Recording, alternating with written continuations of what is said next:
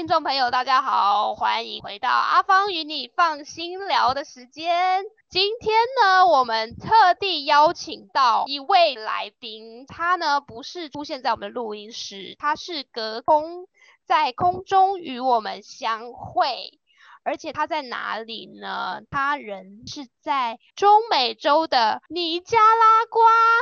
非常特别，那我们赶快介绍她出来。她是我的学姐，叫做淑倩。我们欢迎淑倩。Hello，Hello，阿邦好，学妹好，大家好，各位听众好，我是淑倩。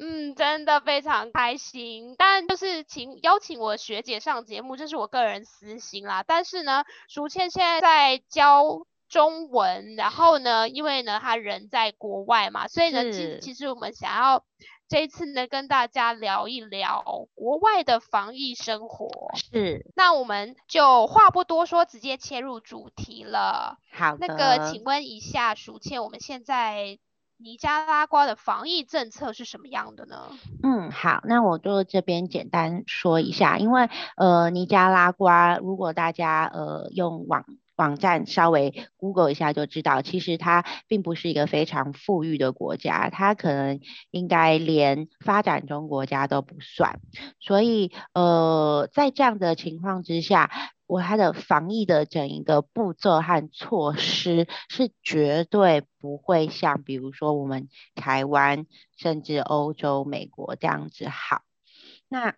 呃，当然宣导一定是会有宣导的，比如说去年在一开始疫情开始，那呃政府啊，还有学校单位一定就会说，啊，那要勤洗手。那外出要戴口罩，可是如果你说要更进一步的，比如说像台湾，甚至会划分这个什么一级、二级、三级、四级、五级等等的，都像欧洲可能有这样子的。在这里呢，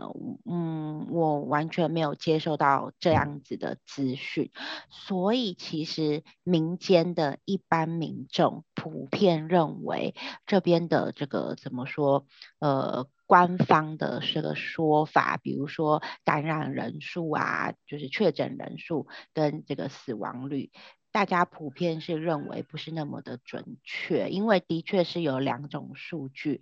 在那个 WHO 上面，从去年二零二零一直到现在二零二一，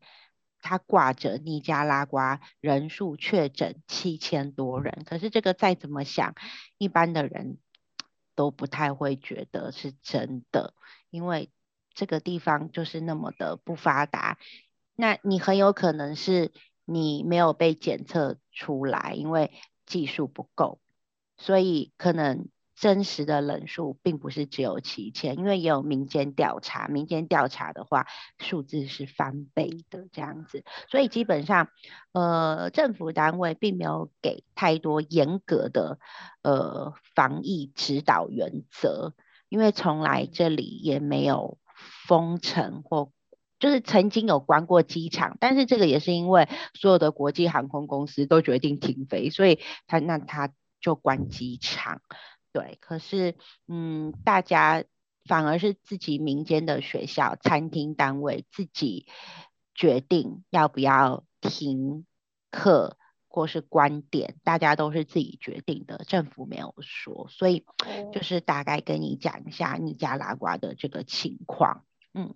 所以也就是说，所有的。动作都是大家自发性的，政府完全没有规定说我们现在要做什么，或是我们一定要戴口罩都没有。呃，宣导的一些文宣，比如说广播，或因为政府毕竟有自己的电台，所以在它有电视台，所以一定他们上面就是会说啊，要勤洗手，然后呢，呃，戴口罩，那。保持社交距离，就是这些基本的基本的。可是这个做不做在个人，因为他也没有像比如说台湾、欧美，哎，真的开罚没有啊？没有开罚，所以嗯，就变成说是民间，比如说呃超市好了，超市就自己规定，你进来超市你一定要戴口罩，那不戴就不能进去。对，所以这个就是变得是各个。自己私人的单位自己决定要怎么做这个防疫的措施，政府是宣导，可是不是强硬的。哦，那这样的话，像超市这样的地方会有人流管制，或者是像实名制这样子的制度吗？目前没有，没有这个人，我至少，呃，我去的时候，我并没有看见他们有，呃，放出一个告示说只能多少人进去，没有，所以我自己就是，呃，在我觉得人应该不多的时候。去超市，比如说晚上超市快要关店之前，那时候人就比较少，或者是呃周末，普遍可能大家呃周末呃周末的晚上傍晚，那时候可能也比较少人去超市，所以因为没有人流管制，也没有这个什么实名制，所以我就是自己找我觉得人不多的时间去超市。哦，原来是这样子。那像餐厅呢？餐厅的话，去年很多餐厅是自己自发性的关店，因为大家也觉得去年就是刚开始疫情爆发，真的可能蛮危险的。那这里的比较真实的情况，大家是真的不晓得，因为官方数据大家可能就是有点疑虑，所以去年有很多餐厅自己是关的。那百货公司自己也调整。营运时间有一阵子，百货公司应该是全部的商店都关着，应该是到去年的下半年，可能九月、十月才陆续恢复。但是营业的时间还是有比以前的稍微短，少了一两个小时这样子。所以，呃，大家去年都还是该关的，大家都是自主性有关。对，那这个都是自发的。原来如此，那因为啊，我没有去过尼加拉瓜，所以我没有办法想象说他们吃什么样的东西。那他们的餐厅平常在疫情之前有外带服务吗？呃，一般的餐厅，小餐厅的话，呃。比较少，那比如说你那种素食店，素食店他们就有外送服务。可是，在尼加拉瓜和台湾一样，有那一种像呃，这个叫什么 Food Panda，还是类似台湾有这种外送的呃配送员。那所以在这里他们叫 Ugo。那很多人就是在疫情期间也会使用这个 Google 的服务，就是有人甚至不去超市买菜，因为超市也有。那个开放你线上下订单，那他们帮你准备好，那你可以请这个派送员去帮你领，然后送到你家。所以去年的时候，很多超市或是餐厅也可以，你自己跟餐厅订好餐，那你就是在用这个 Google 的这个 App 请这个 Google 派送员帮你领餐，然后送到你家，这样子是有的。哦，嗯，所以说其实吃饭的话没有什么太大问题吗？没，不会有太大问题，因为尼加拉瓜人其实也都是基本上啦，也都是会煮一下简单的。他们在这边最常吃的就是红豆饭，那应该每户人家都是会煮，因为这是最基本的他们的一个主食，所以。他们嗯，如果是真的想要吃一点比较不一样的，那可能就是外送，就是跟餐厅订。但他们晚上的时候，其实也蛮多都是会自己在家做饭的。哦，那尼加拉瓜人他们的吃饭时间是什么时候呢？吃饭时间啊，我觉得嗯。有的不太一样，有的人比较早，可是我也有听说我的学生是吃比较晚的，像八点以后九点吃饭的也有，但是也有人是比较早吃的，对，所以就是呃看个人习惯这样子，嗯，所以也不太一定，对，也不太一定。那一般公家机关的午休时间是什么时候呢？嗯，公家机关午休时间的话，这个应该跟台湾蛮像的，可能是十二点、十二点半开始，那可能休息一个或一个半小时这样子，这是公家机关的部分。哦，那你加拉瓜的人会喝下午茶吗？这个倒是没有，我知道，呃，可能在在台湾或欧洲，可能有有，比如说大家订个什么饮料进办公室，这边的话，至少在我自己工作的地方，我们比较少，就是会 A 打个电话。订个什么东西来吃，这个比较没有，因为他们下班，他们也蛮准时离开的，所以可能就大家就该上班的时候就嗯，就是尽量认真工作这样。那所以你加拉瓜的的那个上班时间是跟台湾差不多的吗？嗯，上班时间啊，我知道学校学校的话是非常的。早，如果是比比如说幼稚园、国小或是国高中，哦，有的时候老师七点就上课了，可是他们呢，就是中午十二点一点就下课，就放学回家了。所以这个是学校，学校的部分真的很早。那如果是呃民间的公司、一般单位的话，就是有的公司八点上班，有的八点半，有的九点这样子。那通常都是一天有八个小时的工作时数，所以就看几点上班，那就几点下班。对，了解。那尼加拉瓜的小朋友都十二点一点放学，那这样子他们去哪里？就回家吗？